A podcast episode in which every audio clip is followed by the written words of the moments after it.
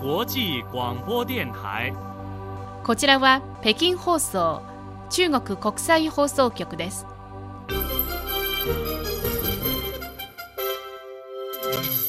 こんばんは。ニュースをお伝えします。まず、主な項目です。習近平国家主席はリヤドに到着し、書面演説を発表しました。中国共産党中央が民主諸党派や無所属の代表らが参加する当該人士座談会を開催しました。外交部は COP15 第2部会議に向けた中国の目標と期待を紹介しました。習近平国家主席は現地時間7日午後、サウジアラビアの首都リヤドに到着し、サルマン国王の招きに応じて、第1回中国アラブ首脳会議、中国と湾岸協力会議の会合に出席し、サウジアラビアを公式訪問する予定です。習主席は書面演説を発表し、中国、サウジアラビアは国交樹立32年来、双方の戦略的相互信頼は絶えず強固になり、各分野の実務的協力は実り豊かな成果を上げ、特に2016年に両国が全面的な戦略的パートナーシップを樹立して以来、私はサルマン国王と共に両国関係を飛躍的な発展に導き、両国人民の幸福だけでなく、地域の平和、安定、繁栄と発展を大いに促進した。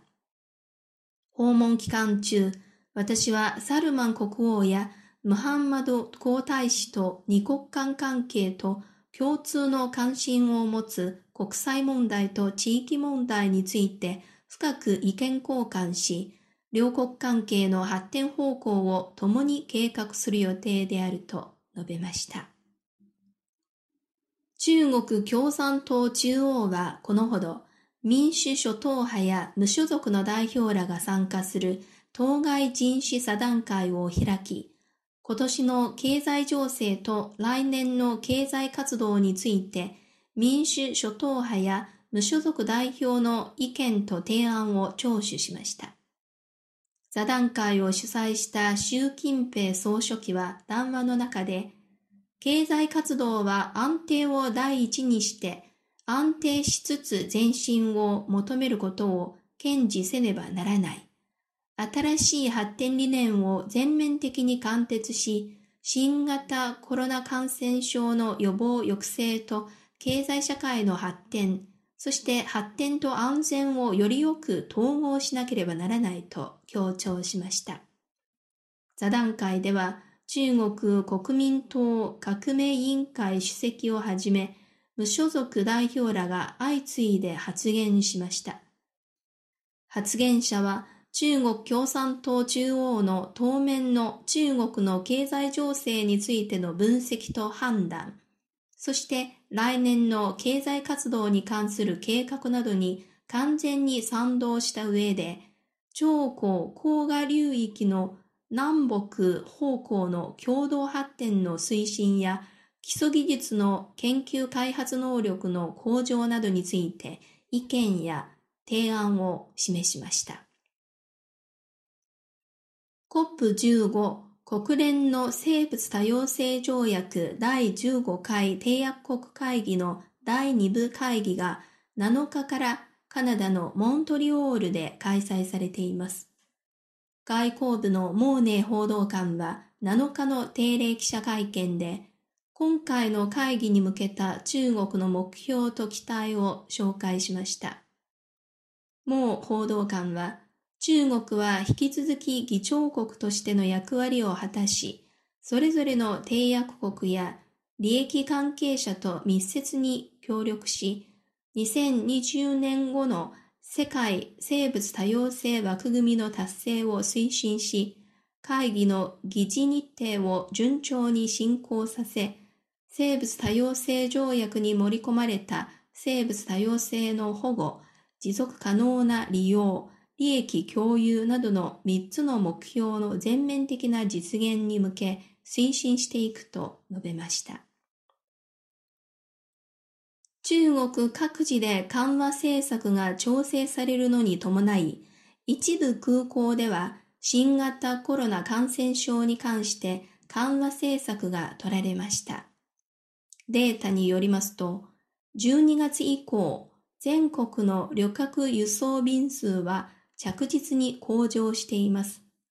12月3日から1日あたりの旅客輸送便数が3000便以上までに回復しました。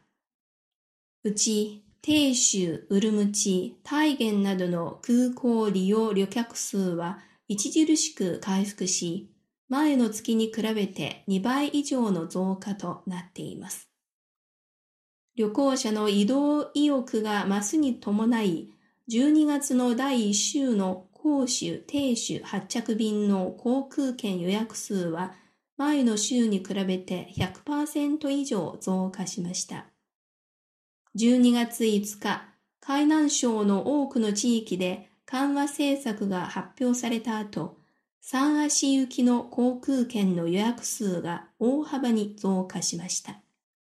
こちらは北京放送中国国際放送局です。ただいま北京からニュースをお伝えしています。中国東方航空は9日、上海本茶国際空港で世界初の大型旅客機 C919 の引き渡しを受けることになっています。中国東方航空の関係者によりますと、その後、飛行安全性検証が完了して初めて商業運行を本格的に開始するということです。C919 は中国が国際的に通用する対空性基準に基づき独自に開発した独自の知的財産権を持つ民間大型ジェット機であり、座席数は158から192座席で、航続距離は4075から5555キロです。今年9月29日に対空性検定を終え、中国民用航空局が発行する型式証明を取得しています。11月29日に中国民用航空局は航空機製造会社の中国商用筆記に919の生産許可証を授与しました。これは中国の国産大型旅客機 C919 にとって設計開発段階から量産段階への重要な一歩になります。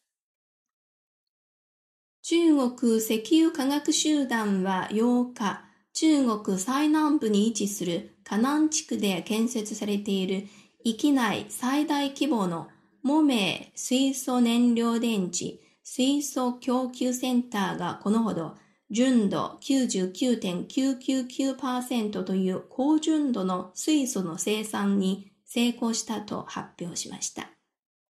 同センターの現段階の1日の生産能力は6400キロで社会に供給できる高純度水素は年間2100トンになるとされています。今後、水素は仏壇市など関東、香港、マカオ、グレーターベイエリア内の都市に供給され、現地の水素エネルギーバスのニーズを満たすことができます。2機目は状況に合わせて充填圧縮機1機と水素充填装置2機を追加して10の水素ステーションに供給する計画で、グレーターベイエリア内の水素エネルギー産業の迅速な発展を後押しすることを目指しています。